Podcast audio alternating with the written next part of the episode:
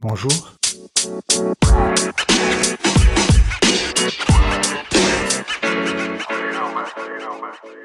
Bienvenue dans le podcast Voxali dédié au dialogue social à l'ère du numérique.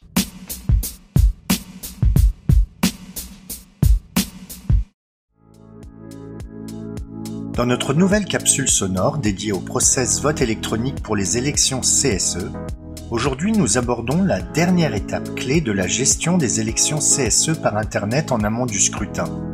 Il s'agit de la communication auprès des électeurs. Et pour échanger sur cette étape importante, nous recevons Séverine J.B. Gabillard, directrice de projet chez Voxali. Très bonne écoute. Séverine, quels sont les éléments qui sont communiqués aux électeurs? Dans le cadre des élections, l'électeur va avoir la possibilité d'exprimer son vote via un dispositif en ligne un site internet de vote. Pour ce faire, plusieurs éléments lui seront communiqués.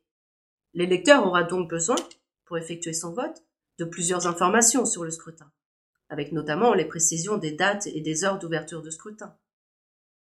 Le matériel de vote spécifique de l'électeur lui sera également transmis, avec mention de ses codes de connexion personnalisés et confidentiels. De plus, afin de, l'aider dans son vote, une notice d'explication sur comment voter lui est communiquée, avec précision de l'adresse du site internet et des différentes étapes du vote. Par ailleurs, un accès spécifique aux listes de candidats et à leur profession de foi permet à l'électeur de prendre connaissance des candidatures et de l'ensemble des candidatures sur son périmètre. Enfin, des informations sur l'assistance à contacter en cas de difficulté lui sont communiquées. Comment se fait l'envoi de ces informations? L'envoi de ces informations peut se faire par différents moyens, différents canaux. Ces informations peuvent être envoyées par courrier postal ou de façon totalement dématérialisée, c'est-à-dire par un courriel ou un email. Et que contient le courrier exactement? Quel que soit le mode de communication choisi, le courrier de convocation contiendra au minimum plusieurs informations.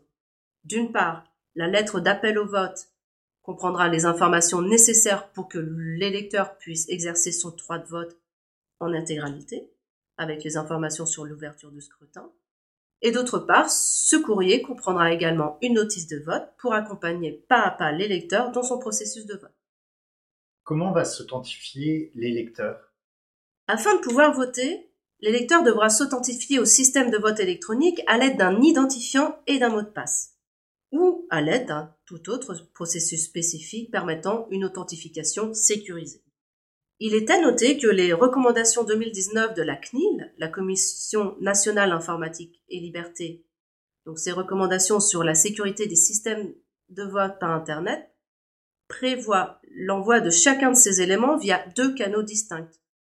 Par exemple, l'identifiant peut être transmis par courrier postal et le mot de passe par SMS ou par email. En complément, la, la recommandation de la CNIL précise qu'une ou plusieurs autres informations personnelles non présentes dans ces envois se demandaient à l'électeur pour renforcer l'authentification sur le site de vote.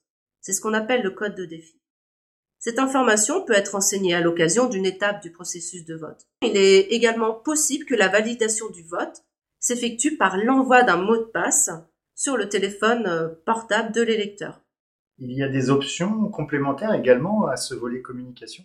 Pour accompagner le processus de vote de l'électeur, plusieurs options complémentaires peuvent être proposées sur le volet communication. Tout d'abord, il peut être mis en place un suivi spécifique sur l'acheminement des courriers, des courriers postaux ou des courriels, afin de s'assurer que l'électeur a bien reçu sa convocation.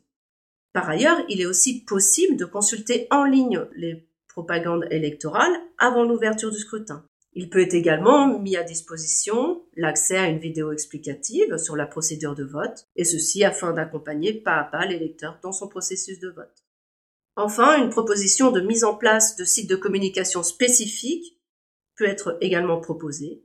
Au sein de ce site de communication peuvent être par exemple consultés des documents réglementaires, les listes électorales, les listes des candidats avec les logos, les professions de foi, etc. Ainsi s'achève notre sixième épisode de notre série spéciale Process vote électronique pour les élections CSE. Cette capsule sonore clôture la première partie dédiée aux phases amont du scrutin. Vous pouvez d'ailleurs retrouver les précédents épisodes sur notre site internet. Nous nous retrouvons très prochainement pour évoquer ensemble la gestion des élections CSE par Internet pendant le scrutin. À très bientôt!